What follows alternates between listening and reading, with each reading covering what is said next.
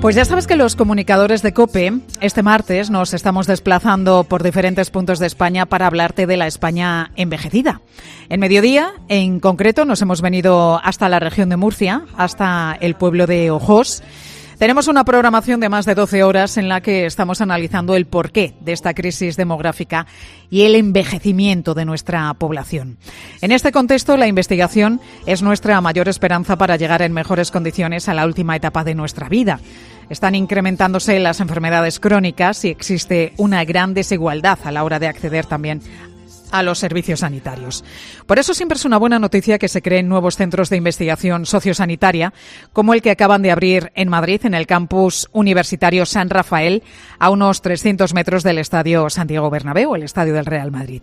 Se trata de un centro de innovación y emprendimiento en el que ahora mismo se encuentra mi compañero de COPE, Manu Torralba. Manu, ¿qué tal estás? Muy buenas tardes. Hola, Pilar, ¿qué tal? Bueno, en ese campus, la Orden Hospitalaria San Juan de Dios lleva más de 60 años formando profesionales en enfermería, también en fisioterapia. Y ahora, Manu, estrenan este nuevo edificio donde acaban de comenzar las actividades académicas hace, hace poquito, ¿no? Hace unas semanas. Sí, sí, yo me encuentro ahora en, en el laboratorio de fabricación digital, que es la joya de la corona de este nuevo edificio. Aquí está Pedro, que es el responsable de este laboratorio, y que me estaba explicando qué es lo que hacen las, las máquinas que veo aquí, que son unas cuantas, son bastante grandotas. Eh, aquí, fíjate, hay, hay cuatro me han llamado mucho la atención, que estaban imprimiendo en 3D y, con estas impresoras fabrican piezas y utensilios como tubos de ensayo que luego usan los alumnos en clase, también modelos anatómicos para que aprendan usándolos. Enseguida vas a poder hablar con él y también con la responsable de este campus de Ciencia de la Salud, en el que estudian unos 900 alumnos. Ella es Gema Escobar, que es la que más sabe de cómo se trabaja aquí en este centro, y les voy a poner un auricular a cada uno, Pilar, y te escuchan en Mediodía Cope. Gracias, Manu. Pues vamos a saludar en primer lugar a Gema, que es la responsable del campus. Gema, ¿cómo estás? Muy buenas tardes. Hola, Pilar. Buenas tardes. ¿Qué tal? Bueno, ¿en qué consiste la innovación sociosanitaria que lleváis a cabo en este nuevo centro, Gema? Bueno, tú hablabas antes ¿no? del envejecimiento demográfico y los retos que tiene el sistema sociosanitario en el futuro, ¿no?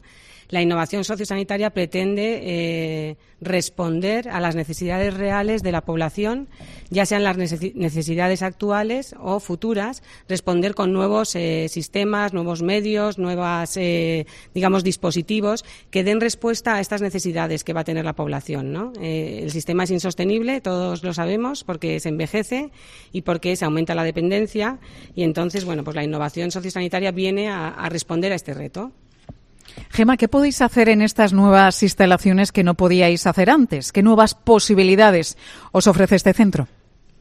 Bueno, este centro eh, pretende ser un centro como un ecosistema, lo hemos llamado Soul High Hub, que es un ecosistema de innovación abierta que lo que pretende es conectar eh, diferentes agentes eh, interesados. lo que hace es conectar el talento, conecta tanto alumnos, profesores de universidad, empresas tecnológicas, empresas farmacéuticas, asociaciones de pacientes, pacientes en sí mismos, ¿no? Para resolver entre todos los retos que nos plantea el sistema sistema sociosanitario del futuro, ¿no? Y lo que podemos hacer, pues, es enseñar mejor en un espacio en el que nos posibilita, pues, eh, tener actividades de diversa índole y, eh, y poder, eh, digamos, crear entre todos soluciones innovadoras, ¿no? El Centro de Innovación y Emprendimiento del Campus San Rafael, bueno, está en funcionamiento desde el pasado 30 de enero, pero Gema ya os ha dado tiempo a organizar un encuentro entre alumnos, profesores y empresas durante dos días, ¿no? ¿Cómo ha sido ese encuentro? Este encuentro que llamamos hackathon, porque lo que hacemos es en muy poco tiempo, que es dos días, eh, las personas que se apuntan, pues lo que hacen es resolver retos reales de hospitales. En este caso hubo cuatro hospitales que propusieron retos y eh, los participantes se organizaron en equipos que eran multidisciplinares. Había alumnos, había profesores, había farmacéuticos, había ingenieros, había em, pues eh, alumnos de empresariales, etcétera. Y lo que hacían era juntarse en equipos para resolver esos retos, ¿no? Retos como cómo retener el talento ¿no? en los hospitales, cómo abordar la salud mental y la drogodependencia o cómo medir la experiencia de paciente. ¿no? Eh, estuvieron dos días y propusieron y luego pues eh, un jurado eh, votó los, los mejores proyectos. Contigo, Gema, está uno de los trabajadores de este nuevo centro de investigación. Él es el responsable del laboratorio de fabricación digital, Pedro Chana. Pedro, muy buenas tardes. Hola, buenas tardes, Pilar. ¿Qué tal? Pedro, en el laboratorio tenéis una maquinaria de última generación capaz de crear aparatos de todo tipo que son muy útiles para la investigación y para el aprendizaje de, de, vuestros alumnos. Mencionaba antes Manu, mi compañero, los modelos anatómicos, como un cráneo, una columna vertebral, pero el laboratorio os permite hacer muchas más cosas, ¿no? Correcto, así es. Realmente podríamos definirlo como un espacio diferente, donde la verdad es que los alumnos y la gente cuando viene se sorprenden porque aquí las cosas realmente pasan, ¿no? Este espacio permite construir prácticamente cualquier cosa.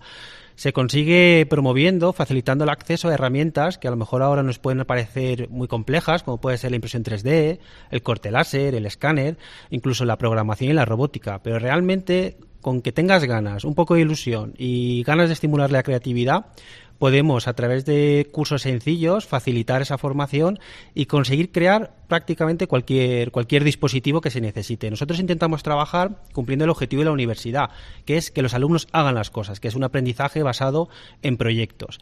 En este sentido, eh, una de nuestras filosofías es que tiene que cumplir una necesidad real, es decir, tiene que tener un impacto social y tiene que ser de manera colaborativa, como decía antes Gema, que trabajen alumnos, profesores, usuarios, pacientes, empresa, etcétera, etcétera. ¿Qué posibilidades eh, os ofrece esta fabricación digital? ¿Qué es lo más sorprendente que podéis conseguir gracias a, este nuevo laboratorio, Pedro? Pues mira, lo más sorprendente te diría que es acercar eh, tecnología allá donde no es posible o hasta ahora no era posible. Imagínate, uno de los principales elementos para valorar la funcionalidad de una persona es algo tan sencillo como medir la fuerza de agarre, la fuerza de presión manual. En países de desarrollo o en zonas de refugiados no existe esta tecnología o no tienen acceso a recursos. Sin embargo, a través de una impresora 3D y a muy bajo coste y con, de una manera muy sostenible, podemos hacer llegar, o incluso podemos conseguir que ellos lo fabriquen en estos espacios, donde si no fuera por este tipo de elementos, no, no tendrían acceso a ellos. Con lo cual, yo creo que lo más sorprendente es poder acercar la tecnología allá donde se necesita, principalmente en países en desarrollo. Pues Gema Escobar, responsable del campus de Ciencias de la Salud San Rafael, y Pedro Chana, responsable del Laboratorio de Fabricación Digital. Gracias a los dos por estar con nosotros en mediodía. Gracias a ti, Pilar. Muchísimas gracias. Buen día.